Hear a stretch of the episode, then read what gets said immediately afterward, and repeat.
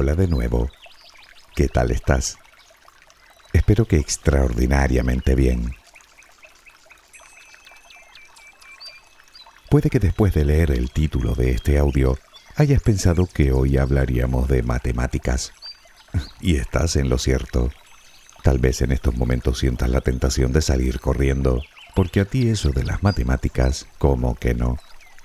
Si es así, te ruego que no cierres el audio todavía, porque me gustaría mostrarte la belleza que encierran. ¿La belleza, dije, de las matemáticas? Pues sí, tanto en sentido figurado como en el más literal de los sentidos. ¿No te lo crees?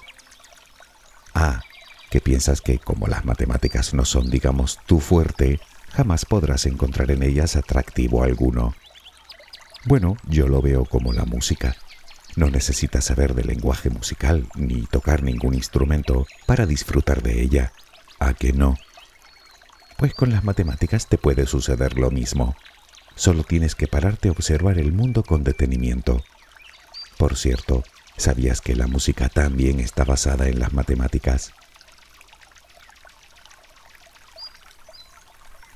Tal vez lo tuyo con los números sea verdadera fobia. En ese caso, tu mal tiene nombre. Se llama aritmofobia. Aunque yo espero que no sea así. Quizá no sepas resolver una ecuación cúbica. Te confieso que yo ni siquiera sé lo que es. Sin embargo, conviene saber que nuestro cerebro sabe más de matemáticas de lo que imaginas. En realidad, se pasa el día haciendo cálculos Estudia probabilidades, reconoce patrones, calcula todo tipo de cosas, la cuenta de un comercio, la distancia de un trayecto, el espacio disponible, el peso de algo. Resulta que nuestro cerebro utiliza las matemáticas para interpretar todo nuestro entorno.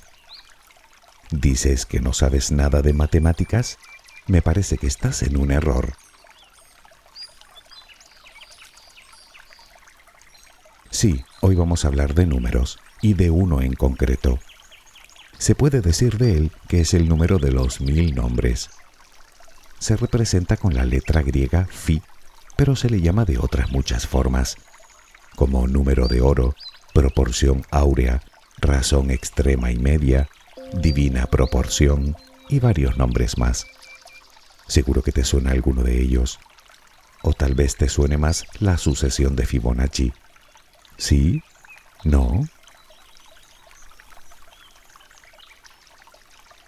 Antes de empezar de lleno con el tema de hoy, me gustaría comentarte algo que tal vez te interese, sobre todo si te consideras una persona negada en matemáticas, algo bastante probable a tenor de las estadísticas.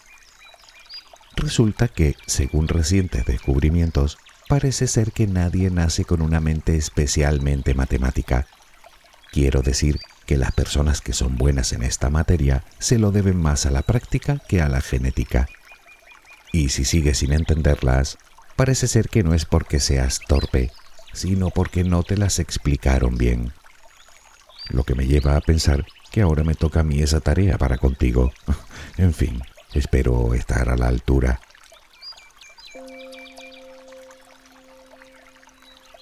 Hace ya bastante tiempo que surgió una duda científica que ha sido motivo de controversia hasta nuestros días. ¿Las matemáticas se inventaron o se descubrieron? Quiero decir, ¿las creamos los humanos como un lenguaje más o ya estaban aquí antes de llegar nosotros? La primera vez que me hice yo la pregunta, directamente me decanté por la primera de las opciones. No me cabía duda de que las matemáticas habían sido uno de los inventos más importantes de nuestra especie pero ahora no estoy tan seguro de ello, la verdad. El célebre Michio Kaku, físico teórico y brillante divulgador científico, dice que Dios es un gran matemático. Es cierto, no es habitual escuchar la palabra Dios en el lenguaje de un científico. Entonces, ¿por qué lo dijo? Quizá al acabar el audio termines tú pensando algo al menos parecido.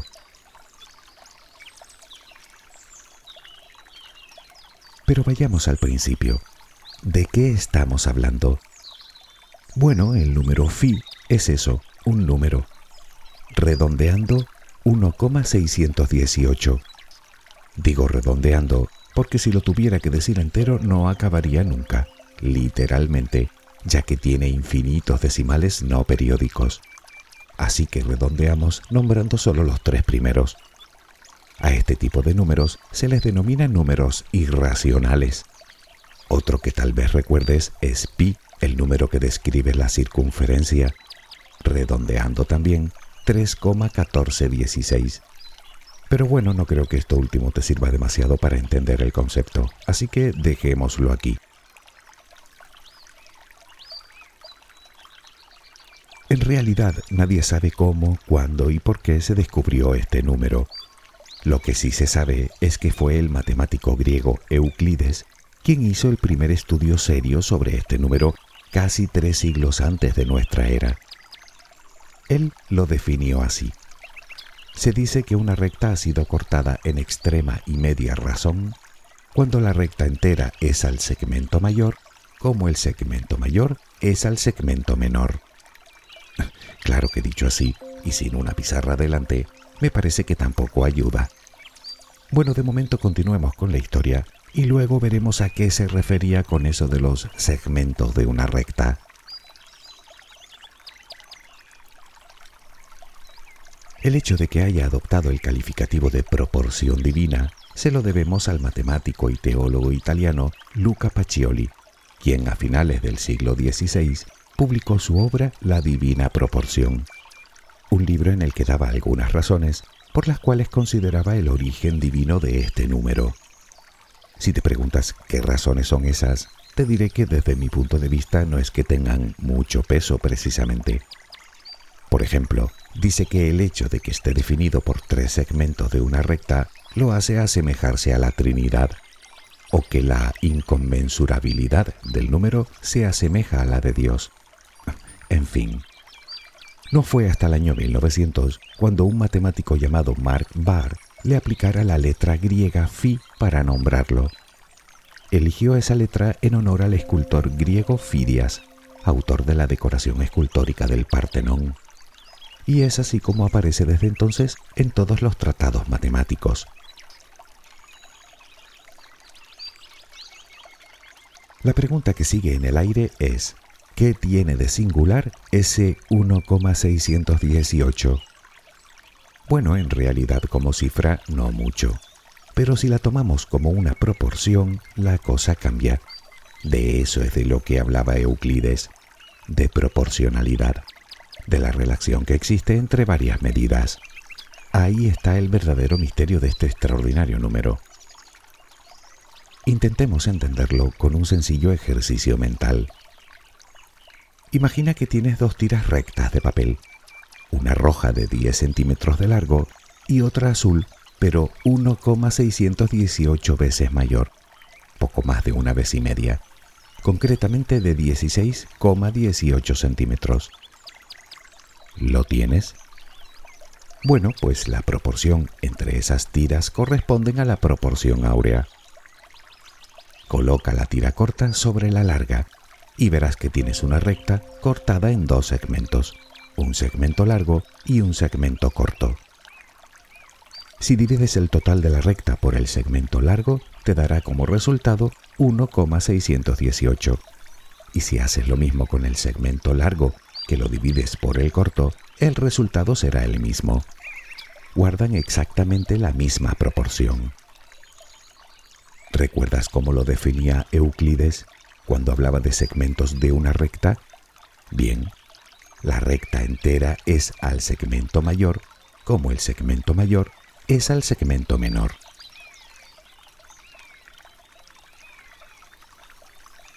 Pero sigamos con el ejercicio.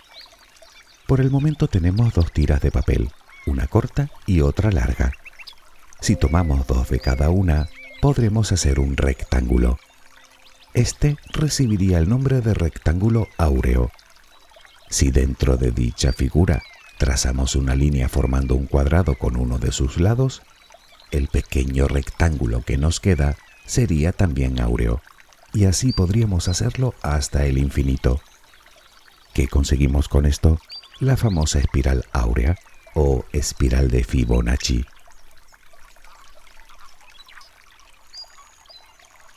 Digámoslo de otra manera. Si deseas saber si un rectángulo es áureo, solo tienes que dividir el lado largo entre el lado corto. Si el resultado es aproximadamente 1,618, se dice que esa figura es áurea. En cualquier caso, hablamos de proporción, algo que podemos encontrar en otras figuras geométricas, como el triángulo o la mencionada espiral, o incluso en la proporción entre distintas figuras, valores, distancias, composiciones. Siendo así, la proporción áurea ha sido utilizada por artistas de todos los tiempos para realizar algunas de las obras más emblemáticas de la historia humana. El ejemplo más representativo lo encontramos en el Partenón de Atenas, considerado uno de los edificios más cercanos a la perfección estética. Pero lo utilizó también el arquitecto Le Corbusier en su edificio de las Naciones Unidas. Algunos autores afirman que podemos encontrar la proporción áurea en obras de Babilonia y Asiria hace unos 4.000 años, o en la misma pirámide de Giza, que también cumplen determinados aspectos con la proporción. Pero no existe documentación que avale dicha teoría, es decir, que no sabemos si se utilizó de forma consciente o inconsciente.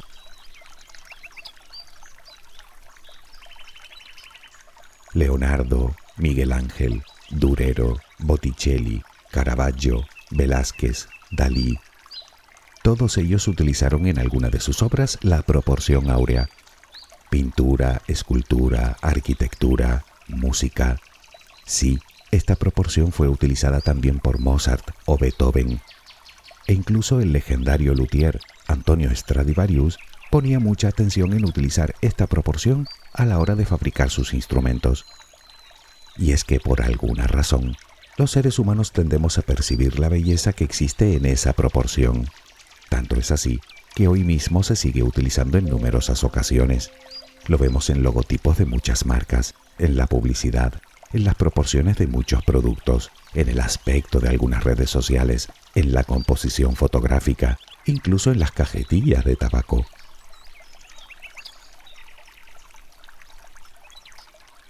Entiendo que todo esto no te haya impresionado lo más mínimo. Hasta aquí solo hemos descrito algo así como un canon matemático de belleza por el cual siempre hemos sentido una inusual fascinación. Pero, ¿y si te digo que se encuentra también en la naturaleza y más cerca de lo que crees? Y no hablo de un caso anecdótico, digo que está por todos lados. No obstante, y antes de adentrarnos en lo verdaderamente sorprendente del número phi, debemos hacer referencia a otro gran matemático y a su legendaria sucesión, Fibonacci.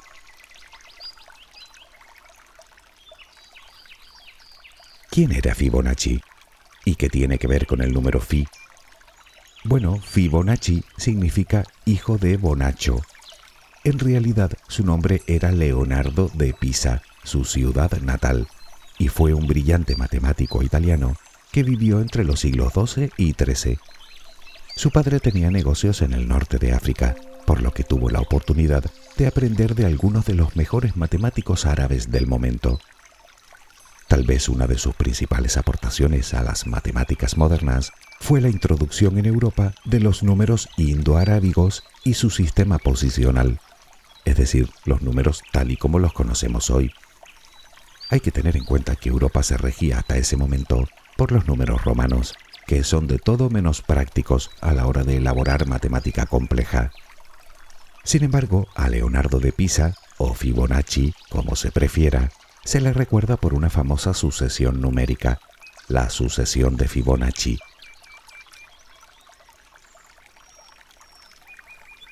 Todo empezó con la publicación de su libro Liber Abaco, libro del Abaco o libro del cálculo, en el año 1202. En él planteaba algunos problemas con sus correspondientes soluciones como método de enseñanza. Uno de ellos era un problema de cría de conejos. Dicho problema consiste en averiguar el número de conejos que tendremos en un año partiendo de una sola pareja de estos animales, pero teniendo en cuenta que cada pareja tarda un mes en concebir y cuando lo hacen, paren exactamente otra pareja. No voy a profundizar en la resolución del problema porque creo que resultaría bastante tedioso. aunque te advierto que tampoco es especialmente complicado. Baste saber que tal y como está planteado, da como resultado una sucesión infinita de números naturales que empieza con el 0 y el 1 y que a partir de ahí el siguiente número se obtiene sumando los dos anteriores. Me explico. Si el primero es el 0 y el segundo el 1, la suma de los dos es 1. Si sumamos los dos últimos, es decir, el 1 con el 1, el siguiente será el 2. Si hacemos lo siguiente, el 2 más el 1, el 3. El 3 más el 2, el 5. El 5 más el 3, el 8. El 8 más el 5, 13. Luego 21, 34, 55, 89. Y así hasta el infinito.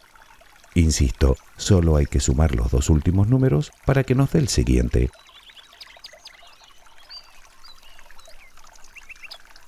Te preguntarás qué tiene que ver esta sucesión con el número phi.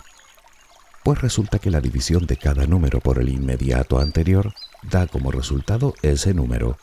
Y de hecho, entre más ascendemos en la sucesión, más se aproxima a phi, pero nunca llegará a él.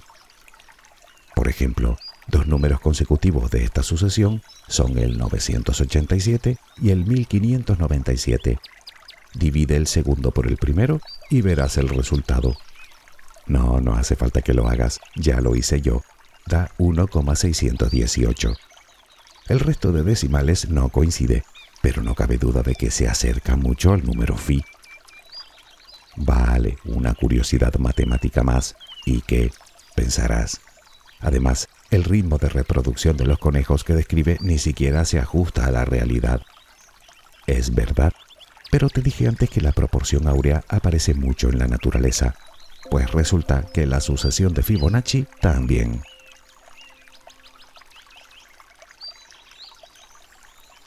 Por ejemplo, cuenta los pétalos de una flor cualquiera. Tienes muchas probabilidades de que el número pertenezca a la sucesión de Fibonacci. 1, 2, 3, 5, 8, 13, 21. ¿Te has fijado en un girasol y en cómo las semillas se organizan en su interior describiendo curvas? Bien, pues tanto esas curvas en las que se disponen como el propio número de semillas tiene relación con la proporción áurea o con la sucesión numérica. De hecho, no hay forma humana de organizarlo para que quepan más semillas en su interior. Al igual que sucede con las formas de las piñas que dan algunos árboles y su número de escamas.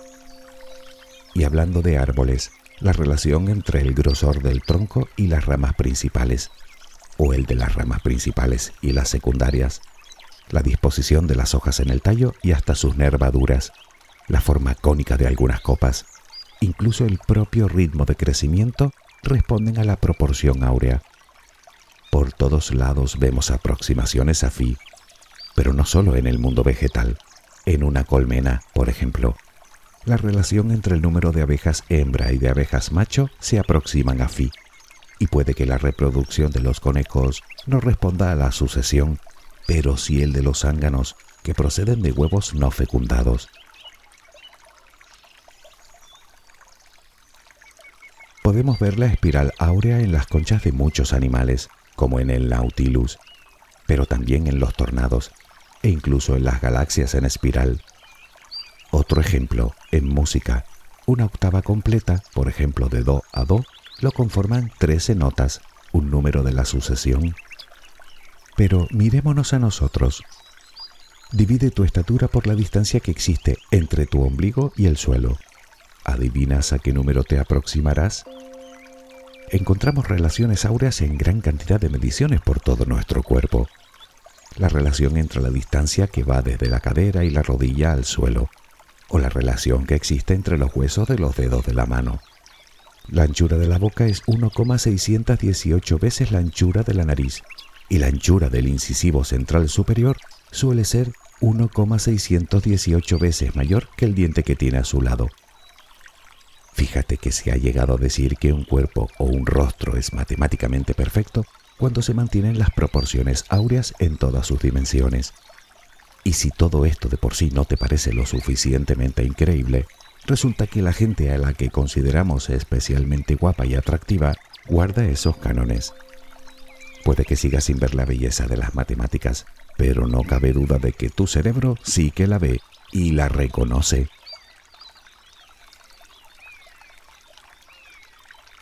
Puedes investigar por tu cuenta si quieres, te lo recomiendo. Comprobarás que el número áureo aparece en más rincones de los que uno cree. Y lo más sorprendente de todo es que al tratarse de un número que tiene infinitos decimales, nunca podremos igualarlo. En todo caso, podemos acercarnos a él infinitamente. O dicho de otra manera, es inalcanzable. Curioso este número phi.